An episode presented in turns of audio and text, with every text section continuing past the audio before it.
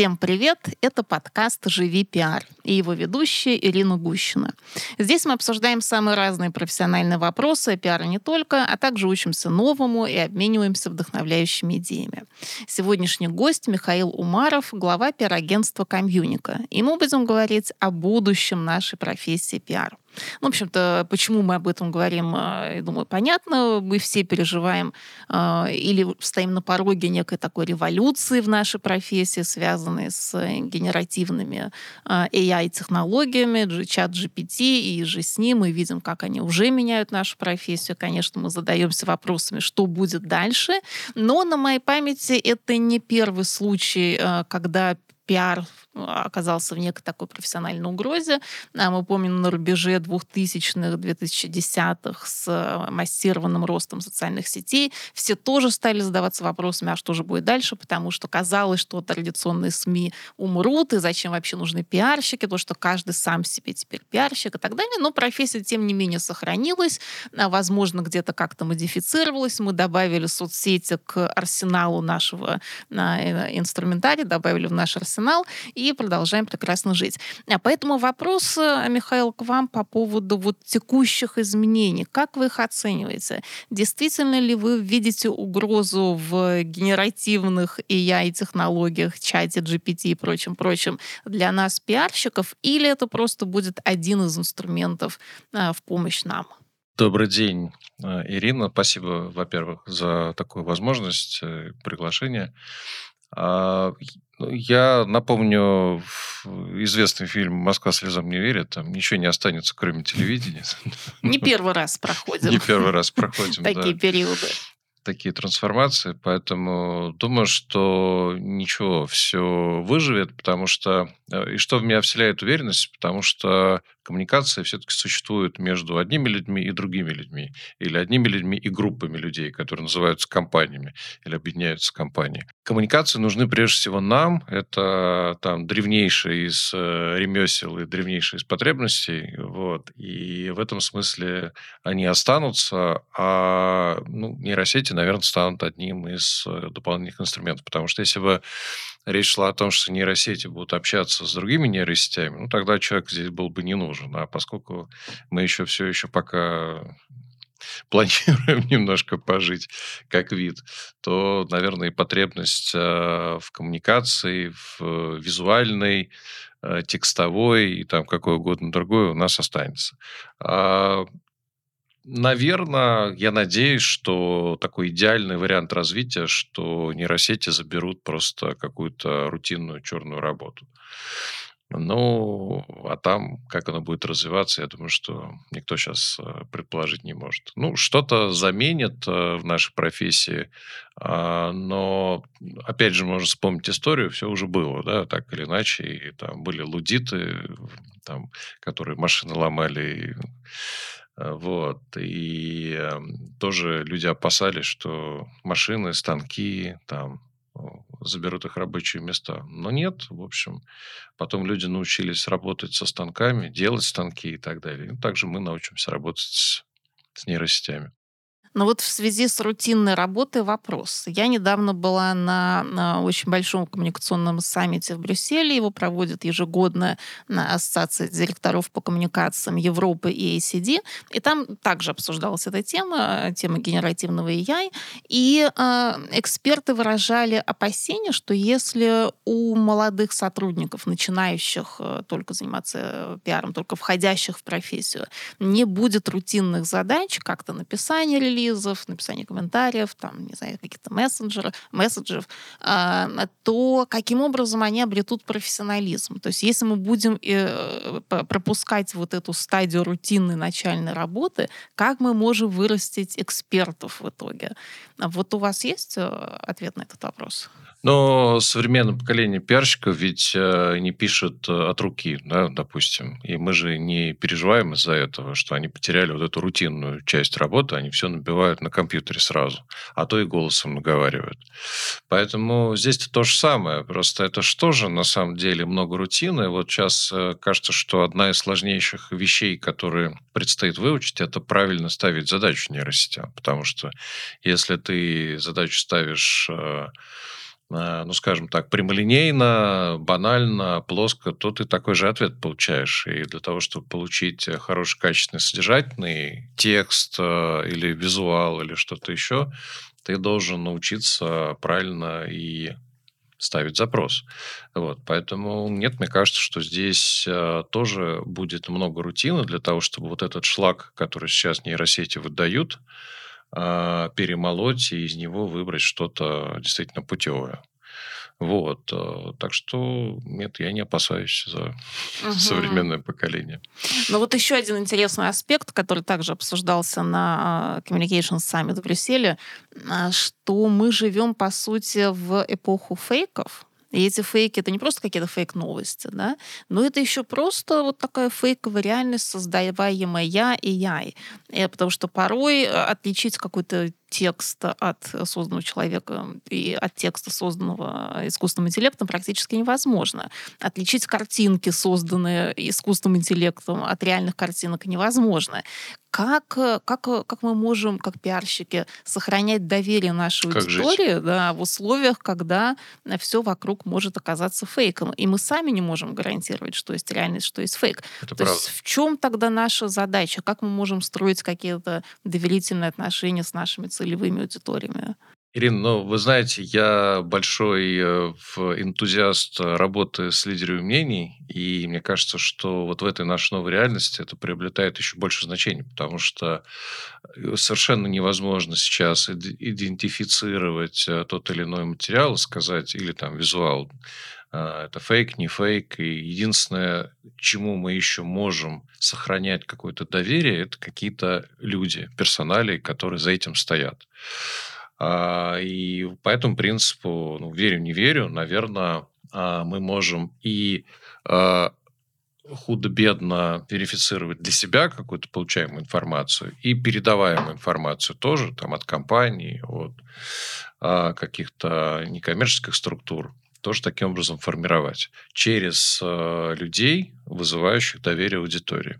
Хотя есть, конечно, и другой уровень фейка. Да? Сейчас никто э, абсолютно не мешает э, воссоздать и речь, и облик абсолютно любого человека. Когда, тем более, события 24 июня, мы видели, что появлялись э, видео они, правда, довольно быстро, а, скажем uh-huh. так, э, разоблачались, так это назовем. Но появлялись видео якобы первого лица, там, которая что-то там вещала. Да, вот, кстати, яркий пример того, как это может быть. Ну, то, то, что называется deepfake, да, то есть как бы технология deepfake. Но, опять же, для того, чтобы эти технологии разоблачить, мы можем доверять только каким-то людям, которые имеют определенные Э, там, ну, репутацию, да, вот такое старое затертое слово, но те, кому мы доверяем.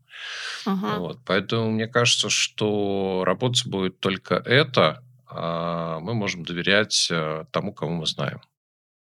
Ну, в этой связи, знаете, вот я подумала, а не э, получится ли наоборот так, что у СМИ появится шанс ну, как бы отыграть свою, э, свою влиятельность и свою популярность, которую, кажется, они утеряли и ну, утеряли с ростом телеграм-каналов и с ростом инфлюенсеров, потому что СМИ — это все-таки некий такой институт, где информация проверяется, э, ее правдивость э, гарантируется. Не приведет ли это к тому, что инфлюенсеры, наоборот, станут менее популярны из-за того, что им будет меньше доверия, а доверие к СМИ и их популярность возрастет?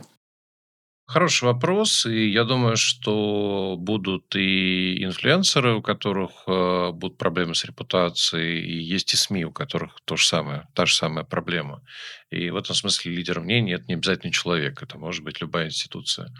А, ну, я бы сказал так, что если мы знаем, что ну, там, тот или иной инфлюенсер себя там с чем-то скомпрометировал таким ну, это опять же вопрос про репутацию, то и, соответственно, от него можно ожидать каких-то подобных вещей. То же самое и СМИ. Ну, вы говорите, что да, и в принципе, наверное, это исследование показывает, что они имеют какой-то уровень доверия, но на самом деле а, вот таких кристально чистых СМИ, которые себя тоже ничем не запятнали, к сожалению, осталось на рынке, а может и не осталось, вот, а может быть осталось по пальцам одной руки, вот, потому что все так или иначе отражают, не знаю, те или иные вектора в коммуникации.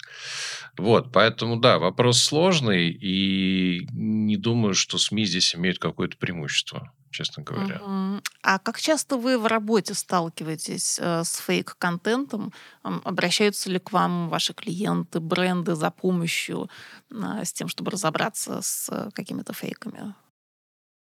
А, У нас а, были такого рода примеры. А, В свое время давнее мы работали с одним телеком-оператором. Я вот просто сходу какой-то а, пример вспомнился. И столкнулись с тем, что на тот момент еще Твиттер вели генеральному директору этого а, оператора. И появился фейковый аккаунт, в котором что-то вот Мгм. там серьезную писалось там от его лица. И тогда я помню, что мы это решали, обращаясь в администрацию Твиттера, и э, в итоге, в общем, смогли, верифицировали, переслали какие-то документы, чуть ли не сканы паспорта, там, для того, чтобы подтвердить, что мы это мы, и, в общем, а, в итоге смогли этот э, аккаунт закрыть. Вот. Ну, в общем, старая технология, но рабочая Мгм. вполне. Мгм. Вот. А, а так, а, ну, каких-то серьезных таких кейсов, когда, например, а, появляется дефейковое изображение директора какой-то компании, который что-то там рассказывает, что порочит ее репутацию, мы с нашими клиентами пока не сталкивались. А, Опять же, думаю, что а, рецепт противодействия, он такой же самый, поскольку все-таки в медийном поле тоже есть большая конкуренция, и есть а, какие-то люди или институции, обладающие определенным уровнем доверия, то эти фейки достаточно быстро пока вывести на чистую воду. Вот. И там мой рецепт, наверное, лечения он такой. Скажите, а за последние полтора года изменилось ли, э, изменился ли каким-то образом набор э, услуг, которые вы оказываете э, вашим клиентам, может быть, в связи, в связи не только с геополитическими событиями, но также в связи с развитием чата GPT и прочих генеративных AI? Как это повлияло на практическую работу, на практические проекты? Действительно изменилось. А, Ну, начну с геополитики. А, После первого квартала прошлого года, что стало заметно, упал спрос на ну, такие классические внешние коммуникации, потому что многие компании сохраняют low profile стараются поменьше отсвечивать. А, Кто-то пытается вообще балансировать на каком-то канате, то есть вот как одной аудитории что-то рассказать и при этом остаться незаметными для другой аудитории, чтобы, например, не попасть под санкции или там что-то еще. Ну, то есть кому-то это удавалось, кому-то нет, но в целом было заметно, что рынок э, так э, затаился на какое-то время. А при этом возросла роль внутренних коммуникаций, и поскольку там была и мобилизация, и прочие всякие вещи, то компании на это тратили много своего внимания для того, чтобы разговаривать а, с сотрудниками. Много людей поуезжало, то есть э, стало удаленными сотрудниками, ну и так далее. То есть со всеми надо было вести какой-то разговор. А с соцсетями произошла очень серьезная метаморфоза, потому что, ну, понятно почему, потому что часть Мгм. закрылась для нас, и, а, соответственно, то, что у нас осталось, а, инфлюенсеры пел- переползли тоже с тех соцсетей в эти, кто-то успешно, кто-то менее успешно, появились новые, и вот это тоже было таким а, фокусом внимания, потому что для компаний, особенно те, кто там, например, э, в тех прежних, теперь запрещенных соцсетях успешные аккаунты имели или там успешно работали с инфлюенсерами, это стало проблемой. И, конечно, вот эта перестройка, она заняла какое-то время. А антикризисные коммуникации, само собой, поскольку у всех что-то ломалось, кто-то уходил с рынка, кто-то там, не знаю, э, что-то закрывал и так далее. То есть антикризисная коммуникация была востребована, и, наверное, на первое место нужно поставить вот такие банальные услуги мониторинга, аналитики, тренд-вотчинга и так далее, потому что все смотрели, что же будет происходить и что у других, а как другие справляются, какие есть бенчмарки там, ну и так далее. То есть все затаились, но при этом очень а, внимательно смотрели, что же происходит. Поэтому, да, изменений было много. А изменений, связанных с нейросетями непосредственно, пока я не вижу таких заметных. Ну, там, э, скорее, э, услуги остались те же. Наполнение uh-huh. этих услуг поменялись. Ну, вот мы работали э, с другим уже телеком-оператором, сотовым оператором, и с помощью нейросетей делали достаточно много визуалов для постов с, mm. uh-huh. с помощью Midjourney.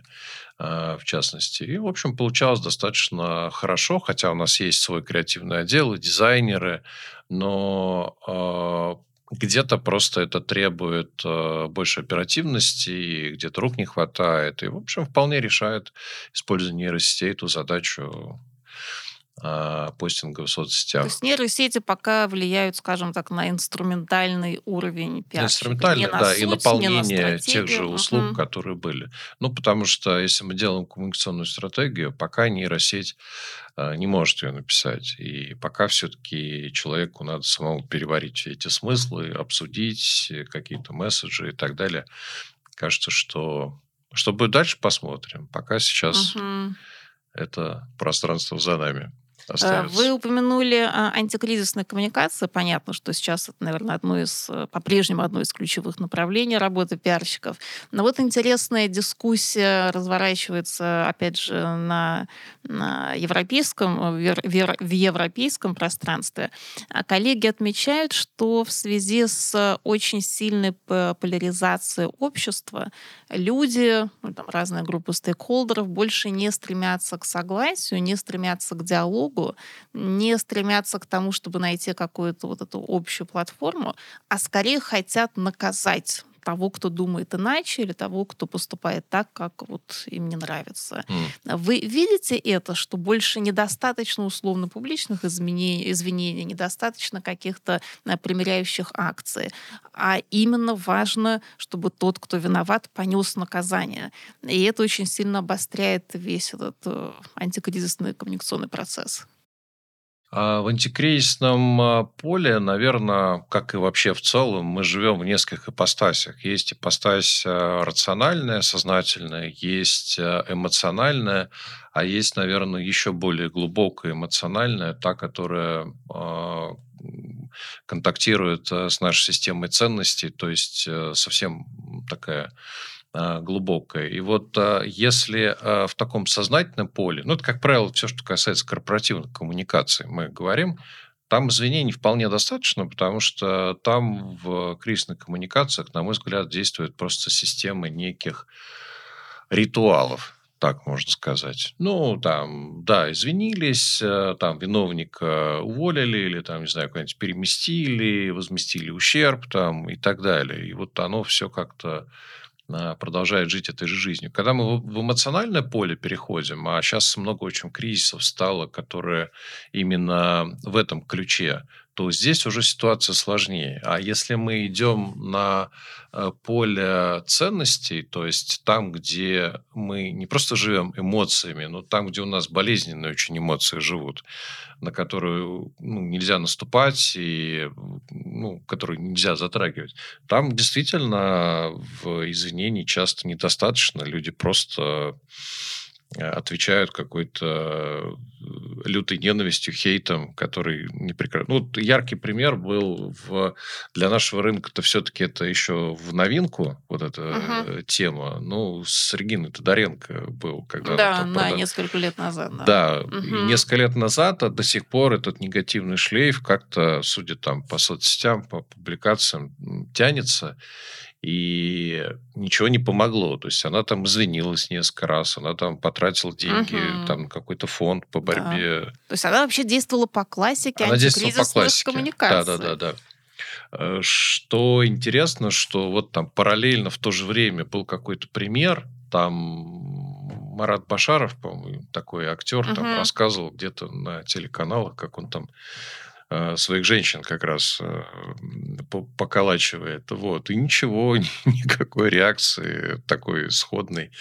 А, при том, что Регина, в общем, ну, Мне кажется, Регина была значительно более популярной и заметной на тот момент. А плюс множество контрактов с международным бизнесом, которые тогда, в тот Да, да, момент, да, она да. потеряла. Это тоже было неким таким показателем, что дискуссия обрела серьезные контуры, имеет серьезные последствия. Ну да, это такой классический пример проявления cancel culture, наверное, на нашей почве. Но вы видите, как cancel culture работает против брендов в России? Вот на моей памяти даже что-то вот мне не приходит в голову ни одного какого-то громкого кейса, когда объектом cancel culture стал бы не селебрити, не какое-то известное лицо, а именно бренд. Ну да, я думаю, что кейс с э, тем самым э, вкусвилем, наверное, можно вспомнить, когда они картинки с представителями другой ориентации размещали Ну, это же не, не привело к сайте. падению Абсолютно, продаж, к закрытию абсолютно, да. магазинов, к есть какому-то кейс, бойкоту бизнеса. ну, это, наверное, похожая история. То есть вот э, как оно должно было быть, если бы это было бы там, на Западе. Наверное, оно бы привело к каким-то падениям продаж. Возможно. У нас нет. У нас нет, да. То есть как бы по к сотрясанию воздуха, да. Возможно, к неприятным моментам для руководства компании тоже, да. Возможно, даже кого-то из пиарщиков уволили или там кто у них там маркетологи этим занимались. Ну, я не думаю, что хоть на пачку молока они там меньше продали Мгм. в результате. Ну, а вы не думаете, что вот такое отношение, даже не знаю, как сказать, это не то, что лояльное отношение, а более терпимое, что ли, отношение вот к неправильному социальному поведению компании брендов, а, оно приводит к тому, что руководство компании не недооценивает функцию пиар в том числе, потому что институт, э, на- э, институт репутации, институт общественного мнения не столь развит, как, например, в странах Запада, и, соответственно, влиятельность функции пиар не так высока, как, например, в странах Западной Европы или США, потому что, по сути, нам не приходится иметь дело с такими серьезными кейсами, которые бы приводили к обрушению бизнеса или к, там, к серьезным падениям, а как это происходит в тех странах. Не связаны ли вот все эти вещи? Ну, конечно, связаны. То есть мы видим на примере Wildberries, а, но там а, другая а, целевая аудитория, более организованная и более способная, наверное, сплотиться, дать сдачи и так далее. Это вот, собственно, весь этот малый бизнес, который Мгм. через Wildberries торгует. И поэтому я думаю, что сейчас это для Wildberries, ну, если не стало проблемой, то стало, по крайней мере, очень серьезной задачей. Вот сейчас перестроить немножко свой бизнес и там какие-то подходы. А, И я думаю, что им придется это делать, потому что ну, просто отмалчиваться, конечно, можно, и бизнес у них э, большой, успешный, и там продолжает расти, но при этом ситуация, э, насколько я помню, уже дошла до Госдумы, до законодателей, и, в принципе, их в какой-то момент могут просто отрегулировать и а, где-то, в общем, доступ кислорода пережать. Вот. А где-то просто заставить э, выполнять какие-то ну, там, решения или где-то рублем наказать. Вот и все. То есть, а, если бы речь шла в этом кейсе про взаимодействие с конечными потребителями, наверное, это бы Ничего тоже этого бы не было. Ничего бы этого бы не было, да. Пта- Поэтому, да, если это... Ну, вот вкусвиль– это кейс, в котором а, были затронуты конечные потребители, а, целевая аудитория. Да, там пошумели люди за ту, за эту позицию, ну и не более того. А как вы думаете, а почему же все-таки наши потребители пока не готовы трансформировать свое недовольство в конкретные действия? То есть э, отказаться от покупок э, того или иного бренда или услуг. Почему все-таки это не конвертируется во что-то реальное? Нет потребительских сообществ, э, нет, наверное, такой э, на каких-то направлениях э, высокой конкуренции. А, Ну, вот вспоминается кейсы с авиакомпаниями еще в хорошие времена. Сколько их было там и с Про перевозкой котов. котов Помню, у да. Аэрофлота и там с пассажирами конкретно. Но все равно, поскольку там Аэрофлот был монополистом и остается а, по многим направлениям, а, вот, то достаточно сложно. На Западе такие же аналогичные кейсы. Видно, что сразу вплоть до обрушения курса акций у этих компаний. Да, да, абсолютно. Потому что много конкурентов, которые могут... То есть вопрос все-таки в конкуренции, в наличии выбора. Конкуренция, наличие выбора, зрелость э, потребительского сообщества, э, наличие каких-то гражданских институтов, которые способны представлять интересы потребителей. Наверное, несколько факторов. Ну и в этой связи э, возникает вопрос по поводу ESG-повестки, которая, опять же, очень активно развивается на Западе. Мы видим, как много компаний инвестируют э, в то, чтобы э, делать свое производство более экологичным, инвестируют в какие-то более продвинутые э, способы менеджмента компании и так далее. А вот на ваш взгляд, ESG, которая ну, вроде бы начинала развиваться у нас э, в 2020-2021 году, что сейчас с этим всем происходит? Происходит. А продолжится ли эта тема? Продолжат ли российские компании инвестировать в эту повестку? Мне кажется, для того, чтобы на эти вопросы отвечать, очень хорошо залезть в голову там, среднестатистического генерального директора крупной компании. Но вот он как рассуждает? А, там, его главное а, его главный KPI – это деньги, да, и он должен принести акционерам доход на акции, вот, должен какую-то прибыль показать и так далее. Поэтому через эту призму все, что этому помогает, мешает, будет в поле его внимания. Все, что мало на это влияет, скорее всего... Но ведь это влияет в долгосрочной перспективе. Ну, директора генеральные редко по 20 лет э, сидят в компаниях, если они не собственники. Да, там даже и по 10 лет редко сидят. Поэтому на совсем долгосрочную перспективу не думаю, что кто-то замахивается. То есть они не ориентируются на эти цели. Ну, во-первых, да, потому что что будет там через пять лет, никто из нас не знает. А там для него это здесь и сейчас. Что а в следующем-то году будет, никто из нас не знает. Да, к концу года никто не знает. Вот, поэтому я думаю, что, с одной стороны, все достаточно прагматично, если не сказать цинично. Вот э, есть задачи, и на Западе точно так же. Я абсолютно в это уверен. Просто если вспомнить какие-то крупные кризисы и скандалы, которые были в корпоративном мире, ну, тот же Дизельгейт. То есть, э, когда, ну, как бы, вроде бы нельзя, но немножечко можно, то там и никто не видит, то как бы почему нет? И э, то же самое с ESG. Пока это не очень... Ну, то есть никто не выступает, я о чем хочу сказать, с каких-то максимально альтруи, альтруистических соображений, там, нацеленных на там, сохранение планеты, там еще что-то. Вы думаете, нет таких искренних э, задач и целей у международного бизнеса, может быть? Думаю, что нет. Нет? Я не знаю, спрашиваю. Я думаю, что нет. Ну, возможно, ну просто мы с вами знаем, какие люди становятся в главе бизнеса. Максимально прагматичные, амбициозные, целеустремленные и даже циничные, как правило, люди, потому что другие там не выживают.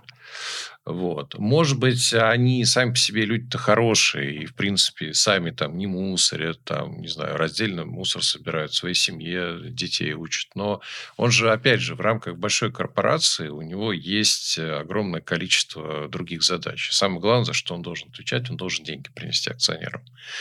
И поэтому я к чему это клоню, что э, западное общество сделало, совместило а, альтруизм и прагматизм в одном флаконе. То есть они а, заставили компании заботиться об экологии через а, различную систему механизмов.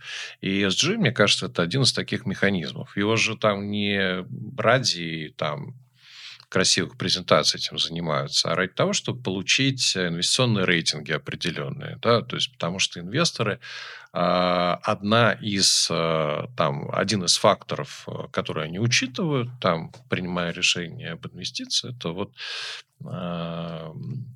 вот эти рейтинги, которые ага. составляют соответствующие институции. Вот и все. Э, для нас сейчас инвестиционное окно западное, оно закрылось довольно надолго. Ну, по крайней мере, западное точно. Вот, не знаю, как там с Востоком.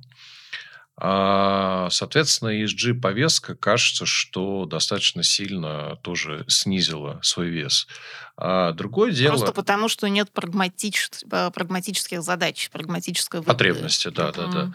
Другое дело, что есть еще одна прагматическая история вполне. Это взаимодействие э, с государством, это взаимодействие с локальными потребителями. Ну, допустим, для всех наших металлургических компаний это 100% а, актуально, потому что там небольшой э, город, большой завод, понятно, что это там очень а, сильное влияние на экологию этого города, на здоровье людей и так далее. Компании просто, ну, она волей-неволей ей приходится об этом думать, потому что здесь уже потребители, это дело касается просто их здоровья и жизни, во-первых, лучше организуются, во-вторых, подключаются местные власти, а часто и федеральные власти к этому подключаются. Вот, поэтому с этой точки зрения для компаний э, тема с, сохраняет свою актуальность. Угу. Знаете, я давно не видела никаких э, рейтингов или исследований на этот счет, но, возможно, вы видели. А, есть ли у потребителей а, готовность платить больше за те товары и услуги, которые созданы компаниями, уделяющими внимание а, экологическим проблемам, там, тем компаниям, которые решают какие-то социальные вопросы? Вот на ваш взгляд, готовы ли потребители поощрять компании рублем за решение вот этих важных социальных задач?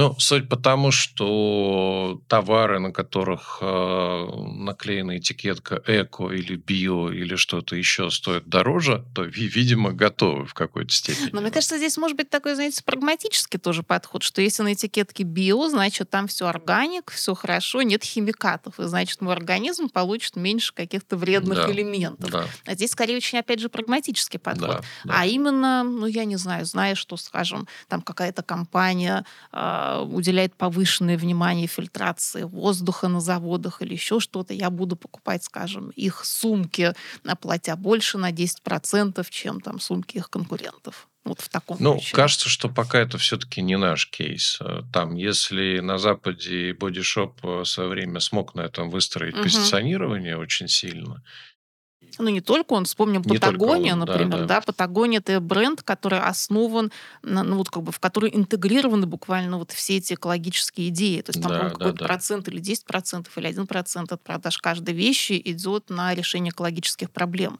И люди готовы платить больше, чтобы помогать компании э, решать эти проблемы. Но это надо уметь еще правильно донести и упаковать. И то, что, наверное, наши компании пока еще ну, не научились делать так хорошо, как тот же бодишоп. Вот. Если это будет э, каким-то осмысленным, красивым позиционированием, наверное, какая-то часть потребителей будет. Ну, не думаю, что большая. А вы отмечаете сейчас спрос на такого рода проекты вот со стороны ваших клиентов? Нет, За последние полтора года. Нет, скорее у нас э, вот из разряда крупных заводов э, пароходов э, вот такие вот экологические проекты есть. А, это мы замечаем, что здесь потребность в такой усеченной ESG-повестке сохраняется. Вот на уровне потребительского рынка, ну, особо я пока не вижу кажется, что другие задачи сейчас у бизнеса пока. Угу. А в чем тогда вы видите сейчас основную роль э, пиарщика? А, потому что если мы берем такое классическое понимание нашей профессии, это же не только про продвижение товаров и услуг, это же про диалог с разными группами а, стейкхолдеров, про достижение взаимопонимания, а, про вот эту mutual как бы выгоду и бизнеса, и общества. То есть если вот этой части сегодня как будто бы особо и нет, то что тогда остается пиарщикам? А, я думаю, что задачи пиара не поменялись, и, в принципе, они как и были, либо в плоскости способствовать продажам, либо в плоскости защиты репутации для того, чтобы создать вообще возможность для этих продаж. Они так и остаются, просто, возможно, трансформируются. Ну, не знаю, возьмем вот застройщиков, да, здесь же ничего не поменялось. И вот э, я видел несколько исследований. А, по всем исследованиям а, в топ топ-3, в топ-4 э, критериев выбора того или иного жилого комплекса входит репутация застройщика. Ну, это, видимо, в плане того, что он не обманет э, Что он не обманет, э, не кинет, что это компания с историей, что там какие-то нормальные, понятные Мгм. люди во главе ее стоят, которые там не сбегут куда-нибудь на там, Кипр с деньгами и так далее. То есть, э, вот, пожалуйста, классический пример. То же самое, фарма. А, ведь э, конкуренция препаратов довольно высокая. Есть много дженериков у каждого препарата. То есть и все равно человеку надо получить какую-то верификацию своего выбора. Ему надо верить в то, что там именно этот препарат. И он должен ее не только от врача получить желательно, но и от э, ну, какого-то экспертного сообщества, от каких-то публикаций а, и так далее от других пользователей. Это пиар. Мгм. Знаете, за последние полтора года я вижу в России все больше сращивания функций пиар и маркетинга. Но, возможно, отчасти это из-за того, что ушли многие международные компании, где вот эта структура была выстроена по-иному, где а, отдел по коммуникациям всегда был отдельно а, со своей вертикалью, а отдел маркетинга отдельно. А в российском бизнесе будто бы чаще это все все-таки один отдел маркетинга и пиар часть его.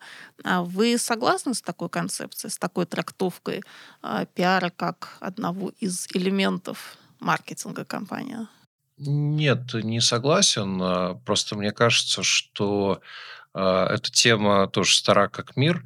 И э, в тех компаниях, где высокий запрос для руководителя, то есть он понимает, что конкретно под ним э, горит земля, если он там не занимается репутацией, точно у него будет э, отдельный пиарщик, который будет близко к телу и на постоянной прямой связи с этим руководителем. Если он понимает, что ну, бизнес нормально развивается и ну, пиар, да, он где-то в- на курсах MBA проходил, что это полезная функция, она там нужна для компании.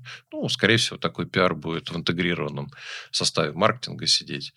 А, ну, вот э, я думаю, что как раз э, пример Wildberries– это такая хорошая история про то, как, наверное, в компании после этого должна Изменится поменяться структура. изменится структура или там должна поменяться роль пиара, а, осознание этой роли пиара.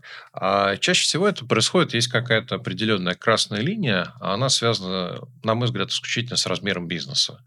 А, Согласна.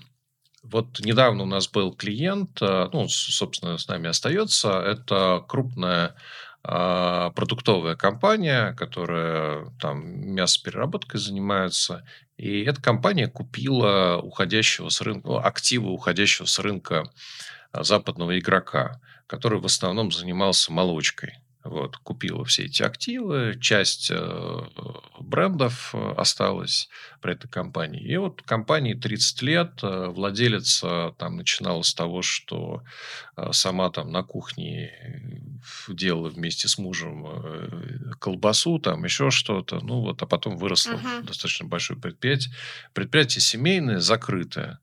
И, э, э, в общем, не было причин как-то по-другому дела вести. А вот сейчас они стали э, открываться просто в силу того, что они выросли, они купили новые предприятия, вышли на новые рынки, они стали достаточно большими, и они всем вдруг стали интересны. Когда ты становишься всем интересным, как правило, это не означает ничего хорошего для, Ну, для это и тебя. позитивное внимание, но и требования, и в том числе, да. В первую очередь, да, потому что все обращают внимание на какие-то твои косяки, какие-то проблемные зоны и так далее. И вот тут пришло осознание, что да, надо и самой прокачиваться, и функцию пиар развивать и так далее. И вот я думаю, что большинство компаний, оно проходит вот такой момент. Мгм. На ваш взгляд, если ну, вот мы сейчас попробуем как-то представить перспективу пяти лет, несмотря на всю неопределенность, изменится ли как-то функционал пиарщика в России? Может быть, что-то добавится, чего нет сейчас? Однозначно технологические компетенции добавятся, потому что, ну, вот сейчас все-таки нейросети– это действительно такая прорывная технология, а, которая наш рынок наш, а, вообще ландшафт коммуникационный очень сильно изменит. Поэтому, как минимум, владение этими технологиями станет обязательным для пиарщиков. Поэтому э, технологический аспект – это самый важный, наверное, который э, предстоит. В остальном, я думаю, что вот эти две глобальные задачи, они все равно останутся. Либо способствовать продажам, либо... Либо защита репутации. Либо защита репутации, антикризис и все, что с этим связано. В плане качеств, э, качеств, знаний, навыков, а, что из этого стоит нарастить пиарщику сегодня, чтобы сохранить свою востребованность завтра, послезавтра, через несколько лет. Ну вот помимо технической составляющей, которую мы обсудили, помимо вот, грамотности э, в технологиях, что еще стоит развивать сегодня?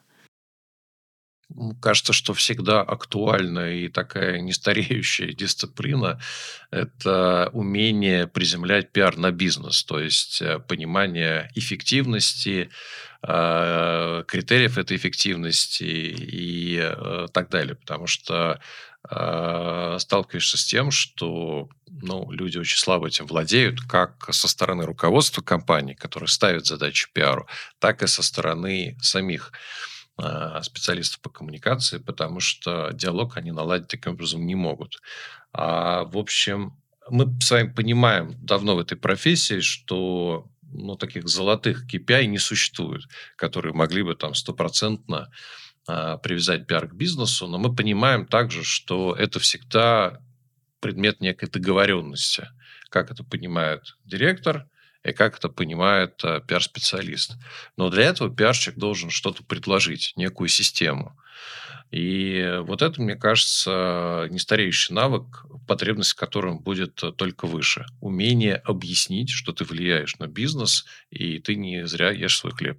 Ну, видимо, связанное с этим понимание знания бизнеса э, в деталях чтобы мочь, так сказать, связать э, пиар-стратегию и бизнес-стратегию. А что вы думаете по поводу эмоционального интеллекта? Потому что очень много коллег сейчас как раз э, проходят всевозможные курсы, программы по развитию в себе этих качеств. И кажется, что как будто в прекрасном мире будущего на эмоциональный интеллект, умение понимать других, умение выстраивать такой диалог с позиции взаимопонимания — это ключевой навык менеджера. Согласны с этим? Ну, для пиарщика это точно не помешает, потому что наша профессия про эмпатию, и, в общем, нам э, сто процентов это важный навык. Мы всегда были про понимание, как между отдельными людьми, так и группами людей. Да, это на этой прекрасной ноте э, предлагаю тогда завершить наш э, эпизод, нашу беседу. Спасибо большое, Михаил. Спасибо, Ирина, за приглашение. Спасибо.